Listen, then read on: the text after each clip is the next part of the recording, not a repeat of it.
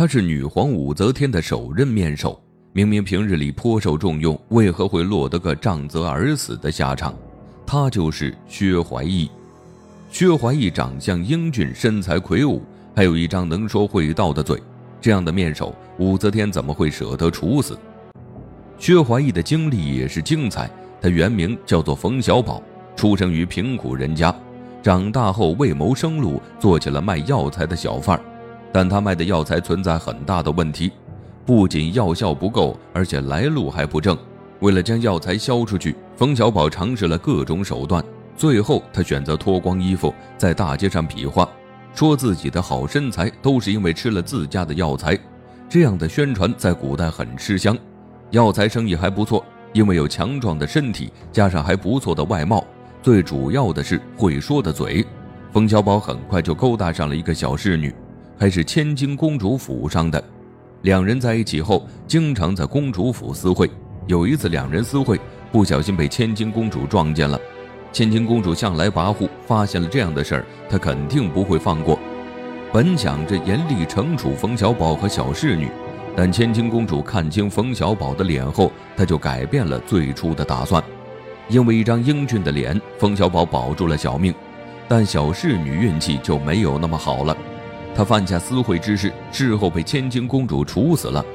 千金公主留下冯小宝，是因为他生得英俊，也是为了自己的私心。因为千金公主在这之前摊上了一件大事儿，被牵扯进一桩谋反案中。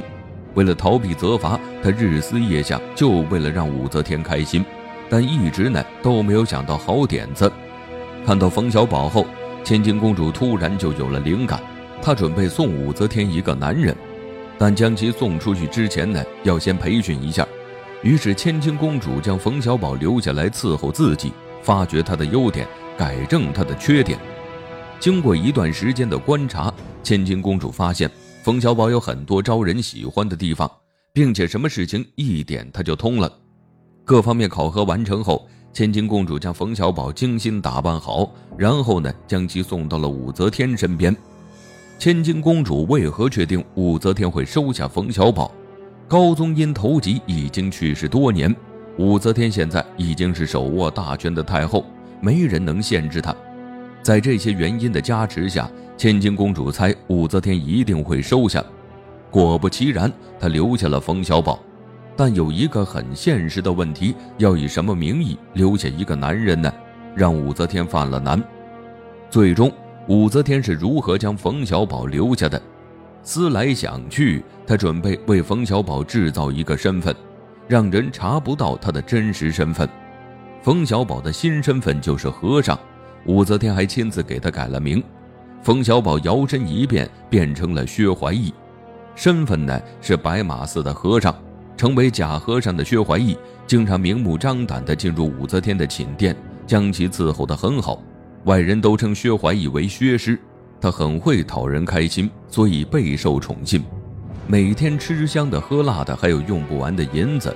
薛怀义本以为余生都能这样幸福的度过，但让他没想到的是，武则天很快就让他办了一件棘手的事。当时武则天手掌大权，但她只是个太后。武则天一直的目标就是坐上皇位。但女人做皇帝不是一件容易的事儿。首先呢，要让天下人相信自己坐上皇位是顺应天命的。于是武则天就命薛怀义去办了一件大事，因为在外人眼里薛怀义是一个和尚，便让他去修建明堂。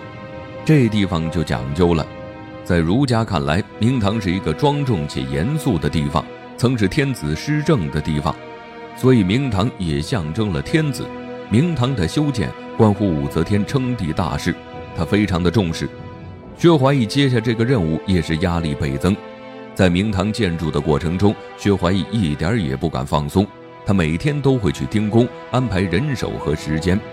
经过一段时间的努力，薛怀义在武则天规定的时间内让明堂完工了。因为花费不小，这个明堂又高又大，里面的装饰十分华丽。武则天参观后非常的满意。重重的赏赐了薛怀义。这明堂修好了，又有了新的问题，还要找出女人做皇帝的依据，这样才能堵住悠悠众口。此事呢，武则天也是叫薛怀义去办的。他被委以重任，丝毫不敢懈怠，于是带着一群和尚在寺庙的藏书阁中夜以继日地奋斗着。翻阅大量经书后，还是没有找到。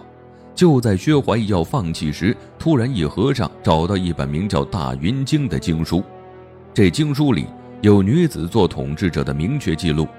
这个发现对武则天帮助巨大。而后呢，他顺利称帝，坐上了梦寐以求的皇位。如此一来，薛怀义就成了头号大功臣。他被武则天封为了大将军，达到了人生巅峰。在武则天眼里，薛怀义是很有能力的，觉得他什么都会，所以将他封为大将军。不久后，就安排他去征战了，对抗的还是战斗力极强的突厥。看来这大将军不是好当的。薛怀义从来没有打过仗，上了战场惊慌失措，一路上都提心吊胆，生怕自己遭遇不测。武则天手面薛怀义和突厥对战，最终结果怎样？虽然他不是突厥的对手，但抵不过薛怀义运气好。他刚对上突厥，结果人家撤兵了。薛怀义也不恋战，毕竟他也没有那个实力。班师回朝后呢，薛怀义竟然炫耀了起来。说突厥听说他的名字后就不敢打了，都慌着逃命了。武则天也信了薛怀义的话，又封他做了辅国大将军。这一下薛怀义在朝中风光无限。可是位置越来越高后，薛怀义开始嚣张起来，仗着有武则天给他撑腰，在朝中胡作非为。有这么一次，朝中一位御史不满薛怀义平日里的行为，检举了他很多次，薛怀义便疯狂针对这位御史。还堵在他回家的路上，一顿疯狂暴揍，结果将其打得还剩一口气。还有一位宰相向武则天反映了薛怀义的情况，结果呢，他也是简单粗暴将人打了一顿，还让宰相跪在他面前道歉。这些事情慢慢就传到了武则天耳朵里。武则天曾暗戳戳地警告过他，但是薛怀义还是不悔改。他不在朝中兴风作浪，就带着他那帮假和尚到大街上去生事，骑马横穿闹市，将老百姓撞飞了也不管，有时撞死了人直接就走了，使得民间激愤一片。欺诈老百姓的事情，薛怀义也经常干，因为太过嚣张，武则天都看不下去了，他对薛怀义也失去了兴趣，渐渐的疏远了。很快，武则天身边又有了新人，本来他打算处置了薛怀义。但看在他过去尽心尽力为自己办事，也就放了他一马。可是后来呢？薛怀义又干了一件蠢事，他一把火烧了明堂，这次触碰到了武则天的底线。明堂被烧是会动摇武则天皇权的。看着不知好歹的薛怀义，武则天不再纵容，还动了杀他的心思。经过一番密谋，武则天召见了薛怀义。他还以为是武则天回心转意了，好好收拾打扮了自己，兴高采烈地去了武则天的寝殿。他刚踏进宫门，武则天一个响指，薛怀义就被禁卫军拿下了。还没得他反应过来，一顿乱棒就下来了。薛怀义被打得惨叫，不一会儿他就被打得没了声响。就这样，武则天的第一位面首就下线了。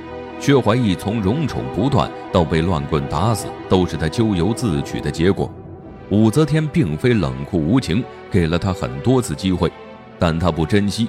要是他夹着尾巴做人，能过富裕的生活，还有令人羡慕的官职，但他非要挑战权威，最后害死了自己，落得个凄惨的下场。